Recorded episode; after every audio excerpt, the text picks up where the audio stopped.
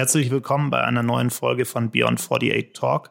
Und ich freue mich sehr, dass wir heute Richard Gutjahr hier haben und mit ihm über Elektromobilität sprechen können. Hallo Richard.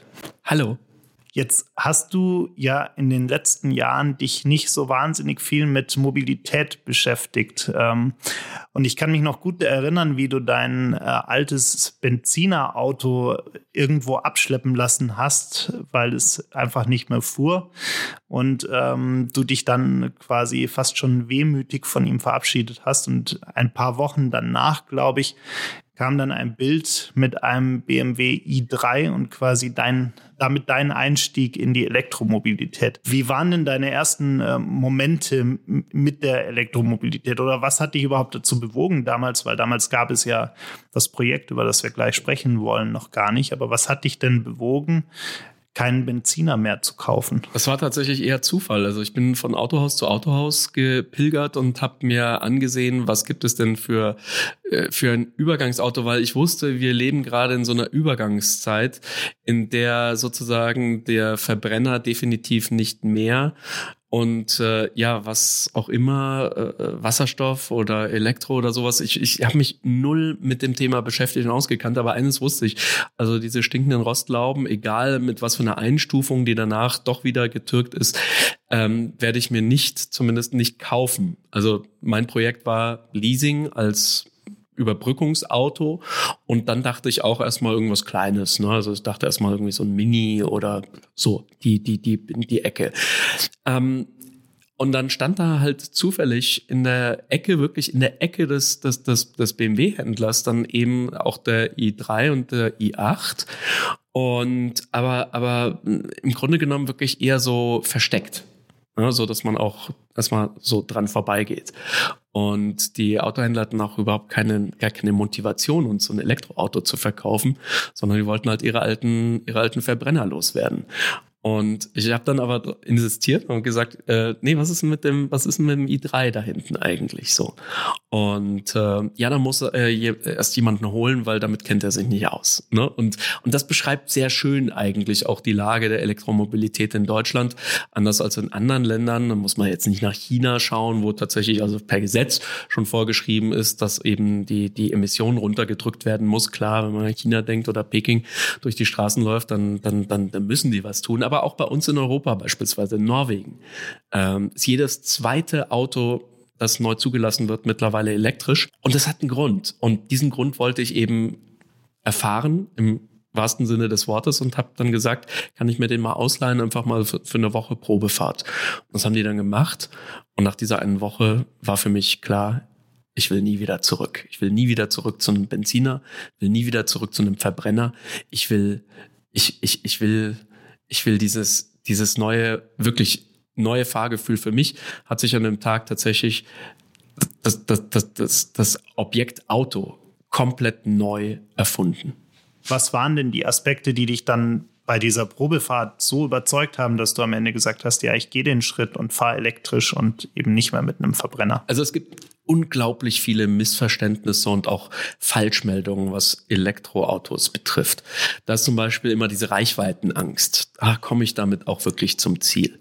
Zum ersten. Ja, das war ursprünglich mal, und daher kommen auch diese ganzen Märchen, äh, war in der Tat ein Problem aus zwei Gründen. A, äh, gab es nicht schon immer irgendwo Elektrosäulen, wo man sie haben wollte zum, zum Aufladen? Und B, war die Reichweite von den klassischen äh, Elektromobilen wirklich auch unter aller Sau. Ja, also äh, schreiben 200 Kilometer, in Wirklichkeit kommst du mit 80 Kilometer weit und so weiter. Das war natürlich, das war natürlich nichts. Das, das war ein Spielzeug, das waren Prototypen, die, die man äh, den Menschen dafür verkauft hat. Aber mittlerweile haben so die kleinsten Modelle beginnen bei 400 Kilometer Reichweite und die werden auch anders gemessen als früher. Das heißt also, wenn da jetzt 400 Kilometer draufsteht, dann sind da 380 Kilometer wirklich auch drin und und nicht eben die Hälfte, wie, wie das halt früher oft so äh, äh, zurecht gemogelt wurde. Also, die, die Batterien haben einen massiven Sprung gemacht in den letzten Jahren. Die Ladesäulen, du hast an jeder zweiten, an jeder zweiten äh, Raststätte hast du Ladesäulen. Und Jetzt verrate ich noch etwas, da werden sich viel, viele wahrscheinlich ärgern. Manche von denen rechnen noch nicht einmal den Strom ab, weil sie es noch gar nicht können. Das heißt, die sind gratis. Es gibt immer noch per App, findest du in der ganzen Stadt immer noch Ladesäulen, wo du gratis dein Auto vollladen kannst. Und selbst wenn du mal laden musst, ja, also mein Benzinverbrauch gegenüber meinem Stromkosten, ja, es ist lachhaft. Wenn du die richtigen Ladetarife hast und kennst, und da gibt es so Ladekarten und da kann man sich so ein, wie soll man sagen, so ein, so ein äh, Roaming-Partner suchen, der also quasi auch andere Ladenetze beinhaltet, dann zahlst du im Jahr, im Jahr für 100.000 Kilometer fahren 150 Euro. Spannend, ja. Also ich kann mich noch erinnern, vor ein paar Jahren war ich in äh, Kopenhagen und kurz drauf in Amsterdam unterwegs und war total begeistert, wie viele Elektroautos da schon rumstanden damals und wie gut ausgebaut auch schon die, die Infrastruktur war. Das heißt, an jeder Ecke gab es irgendwie Ladestationen, an jeder Ecke konnte man da sein Auto hinstellen und da standen auch tatsächlich welche. Und in München war zum damaligen Zeitpunkt eigentlich noch gar keine einzige Ladesäule zu finden, außer mal so ein paar Versuchsplätze, wo die Stadtwerke mal so ein Ding aufgestellt haben. Aber das hat sich ja brutal geändert. Also selbst bei mir, äh, wo ich wohne, gibt es inzwischen allein in den drei Straßen oder vier Straßen drumherum, gibt es allein, glaube ich, inzwischen acht äh, Stellplätze für Elektroautos mit, mit Ladesäulen dran. Ja, wir hier miteinander in deinem Headquarter, in deinem Office hier im zentralen München, nebenan ist Google, nebenan ist Salesforce, ähm, stehen, ja. Du kriegst hier nie einen Parkplatz, ja. Das ist absolutes Prime-Gebiet, wo wo wir hier stehen. Ähm, ich habe keine zwei Minuten gesucht, äh, ich habe gar nicht gesucht, weil du hast nämlich hier vier Ladeplätze direkt von deiner Haustür. Äh, zwei davon sind frei, einen davon habe ich mir jetzt genommen.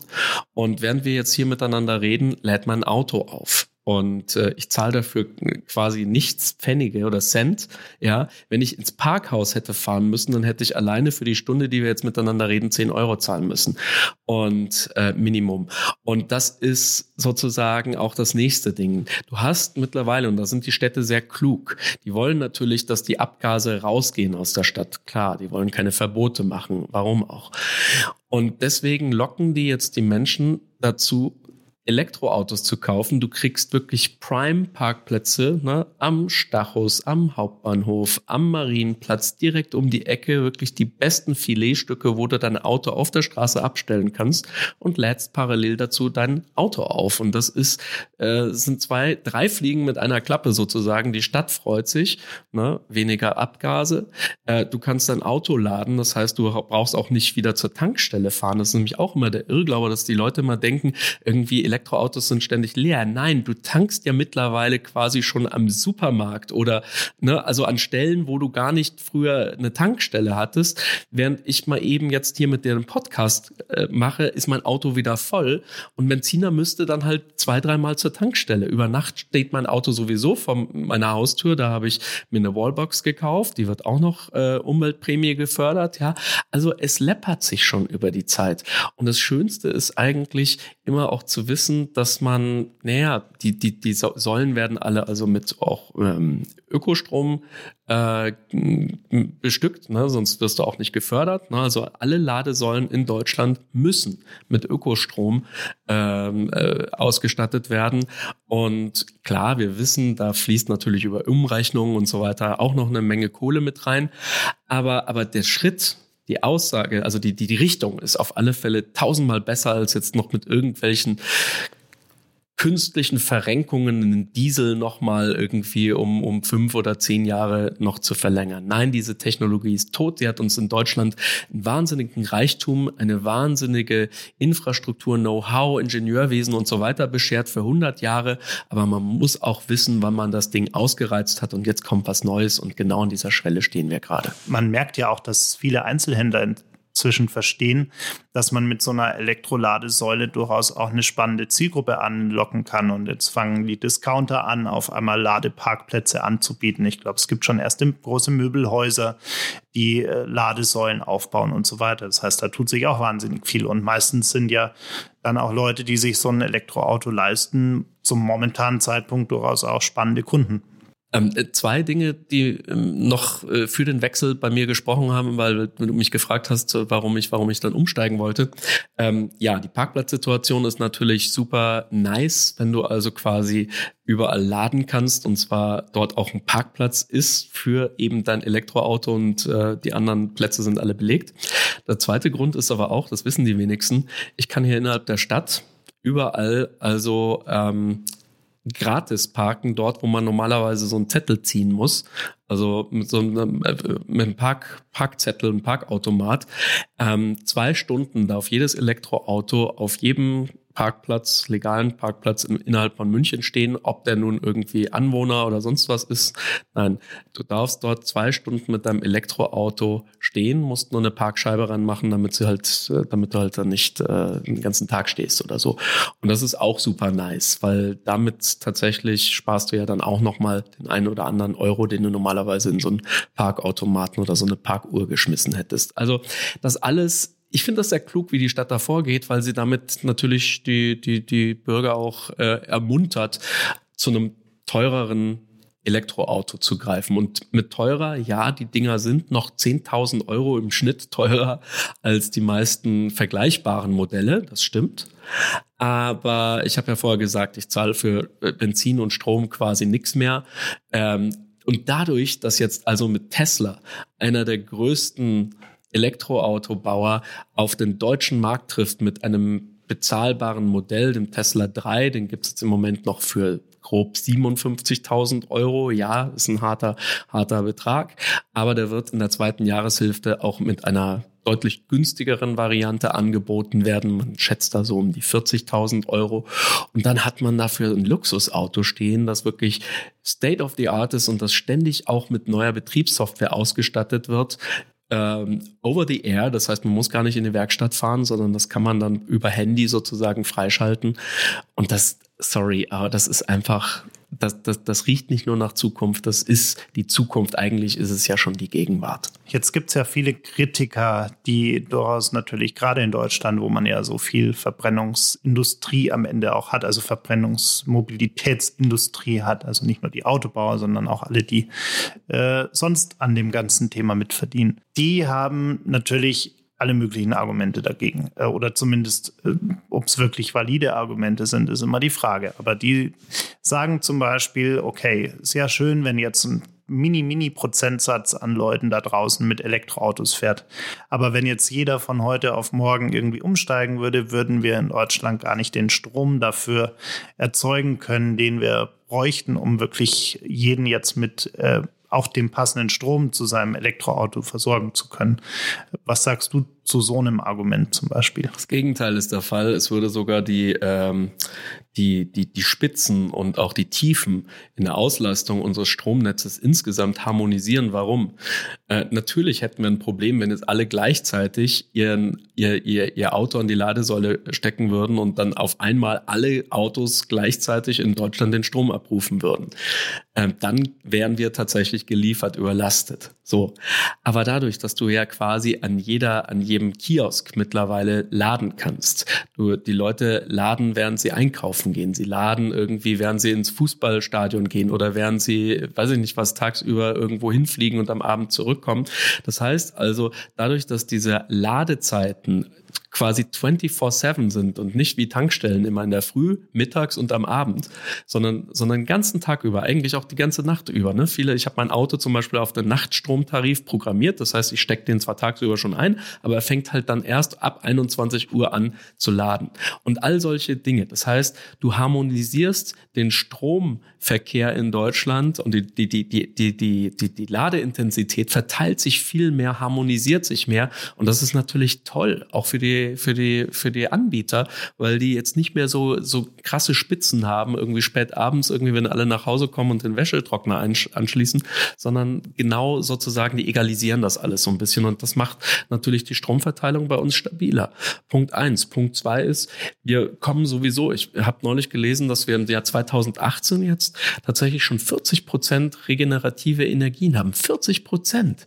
Das hätte damals niemand für möglich gehalten, als Fukushima in die Luft flog, dass wir so schnell die Energiewende packen, ja? 40 Prozent. Ich finde das enorm. Sorry, das ist, das, also ich hätte das für utopisch gehalten, in so kurzer Zeit diesen Umstieg zu schaffen. Das heißt, also wir kriegen das alles schon hin. Es dauert manchmal ein bisschen noch.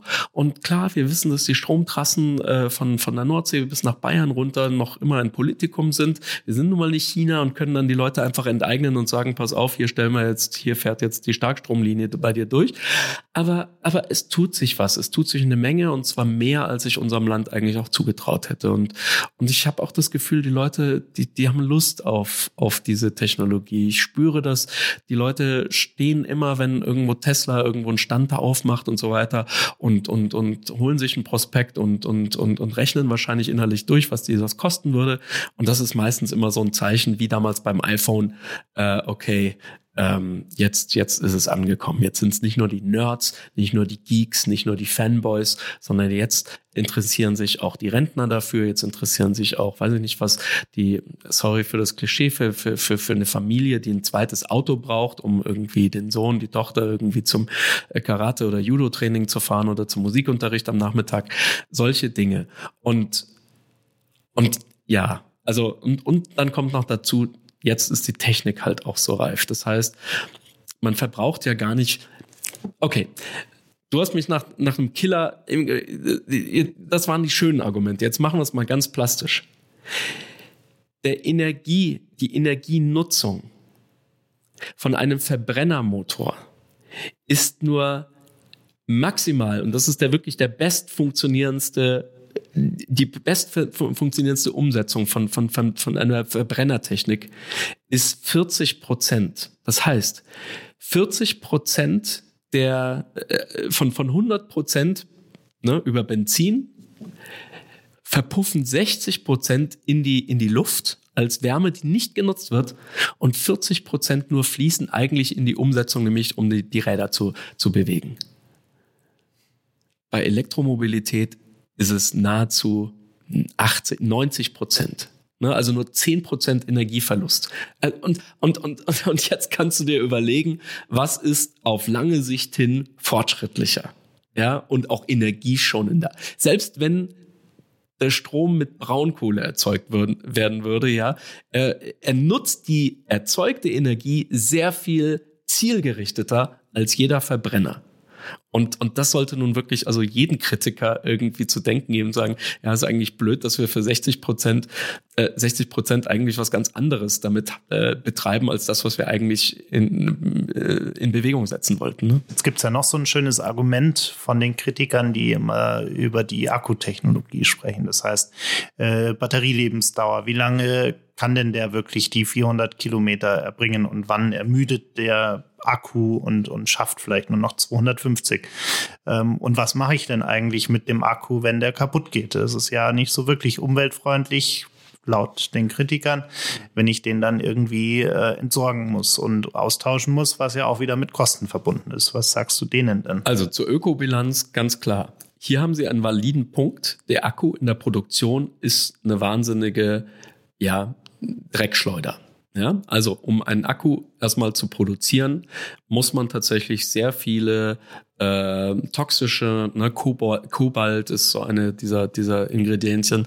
Das heißt also, da wird tatsächlich sehr viel noch äh, Forschungstätigkeit nötig sein, um, um die Akkus umweltverträglicher zu machen. Nur, solange ein Auto Minimum fünf Jahre in Betrieb ist, überholt tatsächlich jedes Elektroauto jeden noch so kleinen Verbrenner an in der Ökobilanz. Warum? Die ersten Jahre fließen sozusagen tatsächlich in die Akkuproduktion mit ein.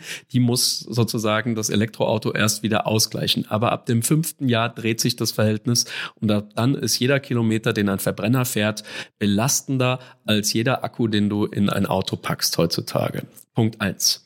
Das ist aber auch nur die eine Seite der Medaille. Denn anders als bei einem Verbrenner, den du danach verschrotten musst, kannst du die, äh, den Akku eines, eines Autos, eines gebrauchten Elektroautos kannst du nicht nur, sondern das wird auch gemacht, wird weiterverwendet. Das heißt, dieser Akku wird entweder wieder aufgepäppelt und wird in einen anderen Wagen wieder verpflanzt oder aber er wandert in einen sogenannten Langzeitspeicher, sprich, wir kennen das aus äh, Hausanlagen, wenn du Solardach, äh, Photovoltaikanlage auf dem Dach hast, dann nutzt dir natürlich der Strom nichts, den du tagsüber machst, wenn du nicht zu Hause bist und abends willst du halt Fernsehen und die Waschmaschine anwerfen und dann ist aber die Sonne weg.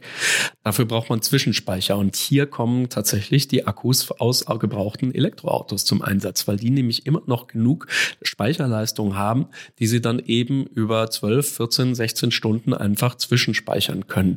Das heißt also, eine Akkulaufdauer ist sehr viel mehr als nur die, die du in deinem ersten Auto hast, sondern der Akku lebt auch noch zwei, drei Generationen später weiter und äh, arbeitet dort, dort, dort nützlich weiter. Insofern ähm, und, und drittens, ähm, es gab gerade einen fantastischen Bericht von einer geschätzten Kollegin aus dem Handelsblatt, äh, die durfte noch nicht in die Gigafactory rein und in, in Nevada, das ist die größte Elektro- äh, oder ähm, Batteriefabrik der Welt, hat Elon Musk quasi parallel zu seinen Autos mit aufgebaut. Das ist das größte alleinstehende Gebäude der Welt, also in Fläche.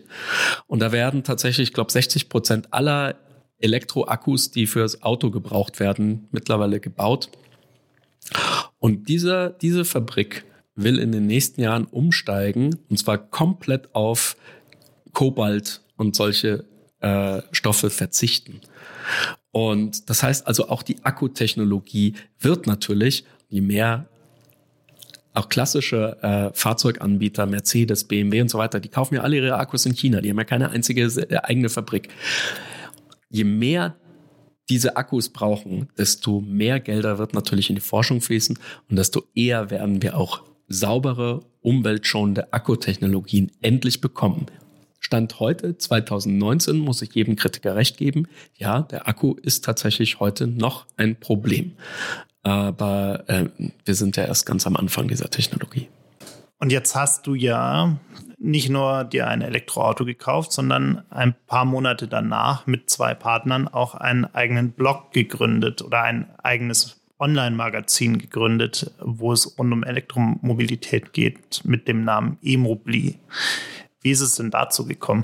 Ja, das war tatsächlich eine glückliche Fügung. Also es ging dann relativ schnell. Ich hatte dann meinen i3 und äh, habe über Facebook, glaube ich, ja, ich glaube, es war Facebook, den Georg äh, wieder getroffen. Georg Konjovic ist ein guter alter Freund, der ähm, lange Zeit äh, bei Axel Springer war, äh, dort auch äh, Herrn Döpfner zugearbeitet hat und über Jahre hinweg äh, meine Stadt betrieben hat in Deutschland. Ne? Also dieses Online-Portal mit, mit Classifieds und mit, mit Angeboten aus der Region. Und daher kannten wir uns. Und äh, Georg war gerade auf der Suche irgendwie nach einem Office. Und ähm, ich gesagt, ja, ich kenne da zufällig gerade etwas und äh, ich schicke dir mal die Adresse und dann habe ich gefragt, wofür eigentlich? Und gesagt, irgendwie, ja, will da was mit Elektroautos machen und dann sagt, ach cool, ich fahre jetzt auch elektrisch und dann echt, was fährst du? Was ja, auch ein i3, ja, lustig, klasse und so. Und so hat so das eine das andere ergeben. Innerhalb von, ich glaube, nur einer Woche hatten wir dann beschlossen, dass wir zusammen was machen. Und der dritte im Bunde ist äh, der Grisha, Grisha Meier, Dr. Grisha Meier. Das ist ein ehemaliger Münchner Klassenkamerad vom Georg, der ist 20 Jahre lang, ich wollte gerade sagen, im Dschungelcamp gewesen gewesen und nicht rausgerufen worden. Äh, nein, der war 20 Jahre lang wirklich down under, also in Australien, hat dort seinen Doktor gemacht, hat äh, dort als ITler gearbeitet und ist jetzt zum ersten Mal wieder zurück in Deutschland. Und so hat sich das so gefügt, weil wir gesagt haben, ach prima, ITler brauchen wir jemanden. Und ähm, deswegen gibt's uns jetzt als Dreierbande. Wir nennen uns immer scherzhaft irgendwie die drei, drei von der Ladesäule. Und, und äh, innerhalb von zwei Wochen äh, haben wir äh, unser kleines Startup gegründet. Und eine, ein äh, Produkt davon ist eben Emobli.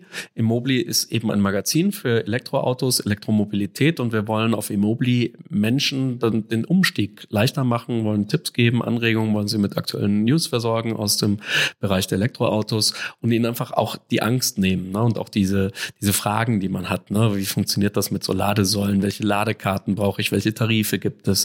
Kaufen, leasen? Was ist mit der Batterie? Und, und, und. Also all solche Fragen wollen wir auf unserer Seite beantworten. Was ich ja in dem Zusammenhang Elektromobilität so spannend finde, ist gar nicht mal der elektrische Antrieb an sich, der ist natürlich auch sehr spannend. Aber was ich interessant finde, ist, wenn man sich Hersteller wie Tesla anschaut oder NIO anschaut, die denken ganz anders über die Autos nach. Die sehen das als ja eher aus einer IT-Brille vielleicht sogar und sehen das als eine Mischung aus Hardware und Software und, und gehen auch damit so um. Das heißt, während ich heute hier, wir sitzen quasi neben Mercedes, wenn ich da heute reingehe und mir äh, jetzt, keine Ahnung, die aktuelle E-Klasse kaufen würde, dann habe ich da drin ein äh, Board Entertainment Computersystem, das inzwischen, ich glaube, sechs oder sieben Jahre alt ist. Ähm, und ich kann außer Kartenupdates äh, vielleicht fürs Navigationssystem nicht wirklich darauf hoffen, dass sich da wirklich was, was tut. Wohingegen äh, Unternehmen wie NIO oder Tesla so ein Auto auch äh, durchaus als Computer sehen, den man mit neuen Funktionen ausstatten kann, wo man Software-Updates machen kann, wo quasi die Lebensdauer der Software äh, auch eine ganz andere ist und, und ich eben nicht ein super überteuertes Board-Entertainment-System für äh, wahrscheinlich knapp 10.000 Euro kaufe, sondern wirklich einen Computer in meinem Auto bekomme, der auch regelmäßig mit Updates versorgt wird. Warum haben die deutschen Autohersteller da eigentlich so geschlafen die letzten Jahre? Aus Angst. Ich glaube wirklich aus Angst. Aus Angst. Die, die, die, die Autohersteller, gerade die deutschen Autohersteller, haben mehr zu verlieren, als sie zu gewinnen haben in diesem ganzen Spiel. Und das spüren die. Und wenn immer so eine, so eine Kräftekonstellation äh, erscheint, dass also der Platzhirsch sozusagen nur noch auf Verteidigung spielt Ne? Und, und dann vergisst du aber Tore zu schießen. Ne? Wenn du alles hinten reinstellst und dass, dass, dass halt keiner irgendwie mehr durchkommt und äh, nicht eine Vierer, sondern eine Sechser, eine Siebener, Achter Abwehrkette machst und so weiter, das wird kein schönes Fußballspiel. Ne? Und früher oder später fängst du dir dann halt doch einen ein. Und wenn der erste schon mal gefallen ist, dann äh, kommt der zweite sofort und dann, dann kannst du das Spiel nicht mehr gewinnen. Und ich glaube, ähm, das von jemandem, der vom Fußball keine Ahnung hat. Aber ähm, äh, was ich damit sagen will, ist, ähm, ich glaube, wir haben dieses Gewinnerproblem gerade. Ne? Also das heißt, wenn du zu oder Erfolg, äh, Erfolgsproblem, wenn du zu erfolgreich bist mit dem, was du tust, dann verpasst du den Moment des, des, des, des dich neu erfindens. Ne? Und, und ich glaube, das ist gerade aktuell das Problem ähm, der, der, der Platzhirschen. Wir haben noch einmal nichts gegen Verbrenner, nichts gegen BMW, Mercedes und so weiter. Das sind fantastische, also, sogar Volkswagen und bei allen Skandalen und so weiter. Wir müssen aber überlegen, was wir diesen, diesen, diesen Konzernen, diesen Firmen, diesen Gründern von damals, das waren ja mal Gründer, das waren ja mal Start-ups hier in diesem Land vor 100 Jahren. Nur wir haben es leider vergessen. Und sie haben es vor allem leider selber vergessen, wo sozusagen ihre Wurzeln mal waren. Ne? Einfach ne, ab einer gewissen gewissen Größe, ne, too big to fail, manchmal aber auch too big to innovate. Und deswegen glaube ich ganz ehrlich, tut denen jetzt so ein Einlauf, den Tesla oder Byton oder NIO oder sonst wer ihnen gerade verpasst, eigentlich ganz gut, sie daran zu erinnern, was eigentlich Mercedes, BMW, Audi, Porsche mal so groß gemacht hat. Und, und, und, und insofern, in Anführungszeichen, gar nicht Schadenfreude, sondern, sondern wirkliche, wirklich ernst gemeinte Freude. Wenn BMW, Mercedes oder Audi oder Volkswagen in fünf Jahren bessere Autos, bessere Technik bietet, und, und, und, und ein Tesla nötig war, ihnen das sozusagen auch sie da ein bisschen auch vor, vor sich herzutreiben, dann, dann freue ich mich äh, einerseits für Tesla, aber auch für die klassischen Platzhirsche, dass sie diesen, dass sie diesen Turn geschafft haben. Weil, weil dann, dann, dann, super, dann möge wirklich der Beste gewinnen. Aber nicht durch bestes Lobbying, nicht durch irgendwelche Scha äh, Schummelsoftware. Schummelsoftware, das Wort, das ist Betrug. Das ist nicht Schummeln. Schummeln ist irgendwie in der Schule falsch ab. Das ist handfester Betrug, ja. Und das geht nicht. Und damit kann man sich nicht mehr, ne, das, das, äh, also ich glaube, was gerade passiert, ist das Beste, was der deutschen Autoindustrie passieren konnte. Und, und kein böses Blut, sondern ich freue mich auf die nächsten Produkte. Die Angst, die man merkt, die, die, die spürt man auch leider in den aktuellen Produkten. Jetzt, du hast gerade Mercedes angesprochen, die kommen jetzt mit ihrer EQ-Serie auf den Markt, also ihren großen Elektroboliden sozusagen. Und um die abzudaten, um ein neues Software-Update, Betriebssystem auf diese Autos aufzuspielen, musst du immer noch zu denen in die Werkstatt kommen mit Terminfindung und hast du nicht gesehen. Und da spürst du Nee, sie haben es immer, sie wollen noch nicht Ne, die wollen nur so ein bisschen springen, ne, nur ein bisschen schwanger sein. Sie wollen also nicht die Kontrolle abgeben an den Verbraucher, der dann von sich aus mit dem Handy seine neue Software freischaltet. Das wollen die nicht. Und da spürst du einfach noch, da ist noch eine Menge, wie soll man sagen, ähm, äh, ja, äh, Transferleistung und auch Innovationsleistung in den Köpfen der Manager ist noch, ne, da ist noch was zu, zu, zu machen. Die haben es noch nicht 100 Prozent, glaube ich, erkannt, wie, wie, wie, wie, wie, ähm, schlimm die Situation für sie werden kann, wenn sie, wenn sie sich nicht trauen, wenn sie nicht loslassen, wenn sie diesen Leap of Faith nicht machen, ne? diesen, diesen, diesen Sprung ins Ungewisse. Ne? Du kannst, du kannst nicht schwimmen lernen, wenn du nicht irgendwann mal das Ufer loslässt. Ich glaube, was auch ein großer Aspekt ist, äh, jetzt gehen natürlich die, gerade die traditionellen Autohersteller immer noch sehr von einem Business Model aus, bei dem sie Autos verkaufen. Also bei dem wirklich Autobesitzer da sind und es ganz normal ist, dass man ein eigenes Auto besitzt und dieses Auto auch nur man selbst fährt. Wohingegen eigentlich fast alle Elektroautohersteller, egal ob Tesla oder auch NIO, von einem ganz anderen Modell ausgehen. Äh, ich hatte so einen Aha-Moment äh, während der Slush in Helsinki im Dezember als der Co-Founder und, und, und CEO von, von NIO gesprochen hat und immer nur davon geredet hat, äh, dass er eine User-Community hat und nie von Autobesitzern gesprochen hat. Müssen wir denn überhaupt noch ein eigenes Auto besitzen oder sollten wir uns mal damit beschäftigen, ob es nicht sinnvoller ist, diesen Sharing-Gedanken, den man ja in kleinen, kleinen Steps mit Modellen wie Car2Go und DriveNow heute schon hat, ob man sowas nicht weiter vorantreiben müsste? Naja gut, da muss man der Fairness halber sagen, haben ja die klassischen Automobilhersteller ja auch schon die Zeichen der Zeit erkannt, ne, legen die beiden äh, Systeme jetzt auch entsprechend zusammen, weil sie äh, sagen irgendwie, ähm, wenn wir wenn wir die beiden äh, Service äh, to Go und, und Drive Now zusammenlegen, dann können wir noch mehr den Markt beherrschen und die Preise anheben.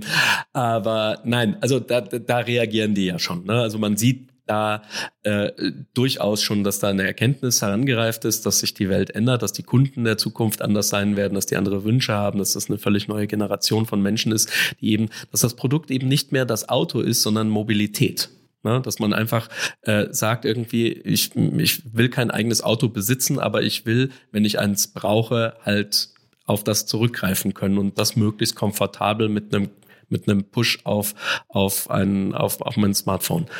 Und das ist ähm, ja, das wird so kommen. Also ich kann mir vorstellen, dass es immer noch Liebhaber gibt, die sagen, nee, ich will mein eigenes Auto in der Garage stehen haben und, und das ist ja auch nur gut und, und richtig. Ne? Gerade Leute auch in der Region oder die pendeln oder so etwas sind darauf angewiesen, die können jetzt nicht jederzeit irgendwie gucken, wo ist das nächste Auto, auch zehn Kilometer in der nächsten Straßenkneipe.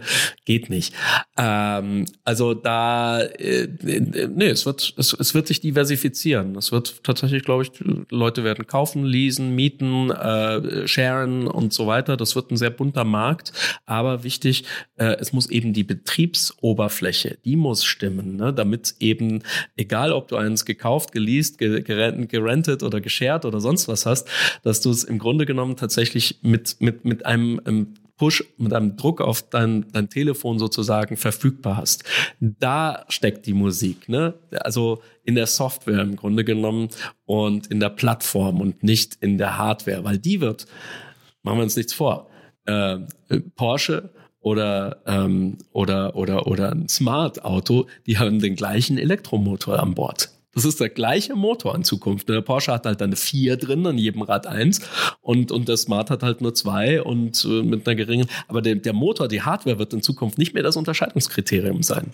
Ne? Die Entscheidungskriterium ist die Software. Und vor allem bei manchen Elektroautos, wusste ich auch nicht, die müssen also künstlich runtergebremst werden. Ja, das macht die Software. Du kannst sie aber mit Software auch wieder freischalten, so dass die halt äh, durch die Decke gehen. Also nochmal, die Software ist in Zukunft das Entscheidende und, und oder wie du richtig gesagt hast, die Community. Und da sind die, die also sehe ich schon die, die, die Autohersteller, ähm, dass die, dass die das schon erkannt haben. Sie versuchen es jetzt umzusetzen. Das Problem ist, glaube ich, A, sie machen es zu spät, B, sie machen es nicht konsequent genug ähm, und C, sie machen es halt in Anführungszeichen jeder für sich Und, äh, ne, und dann hast du halt schon das Problem, dass du, wenn du, weiß ich nicht, was, zwei Autos hast oder irgendwie auch nur irgendwie eins und das hast du programmiert und dann hast du die Daten zwar und das alles eingestellt, wie du es haben willst, dein Musiksender und deine, äh, wie, die, wie die Spiegel gestellt sind und so weiter und steigst ins andere Auto ein und dann ist es nicht kompatibel. Ja, und dann hast du halt das nächste Problem. Ähm, also so gesehen glaube ich, ja, keine Ahnung. Es wird sehr, sehr spannend, was dann in Zukunft passiert. Ähm, äh, und, und, und definitiv die, die Autos bauen. Das können die Deutschen gut, ja. Aber wir wollen ja am Ende auch nicht plötzlich dann die Chinesen für die Amerikaner werden. Das heißt, designt in Kalifornien und, und äh, zusammengeschraubt in Deutschland. Weiß nicht, ähm, also keine Ahnung. Ähm, ähm, ich würde gerne, also würde mir schon wünschen, dass wir, dass wir, dass wir bei der Gewinnbeteiligung auch dort sind, äh, wo, wo das größte Geld verdient wird. Und das können wir nicht den Amerikanern und den Chinesen alleine überlassen. Das heißt, nach ungefähr 100 Jahren des Autobesitzens und der Verbrennungsmotoren kommen jetzt spannende Zeiten auf uns zu. Und äh, ja, jeder, der dazu mehr erfahren möchte und regelmäßig mehr erfahren möchte, der sollte am besten bei emobli vorbeischauen. emobli.com oder de. Genau, wir sind jetzt erstmal deutsch gestartet und schauen, dass wir das in den nächsten ja, Monaten vielleicht sogar auch internationalisieren. Perfekt, sind gespannt. Danke dir. Danke dir, Daniel.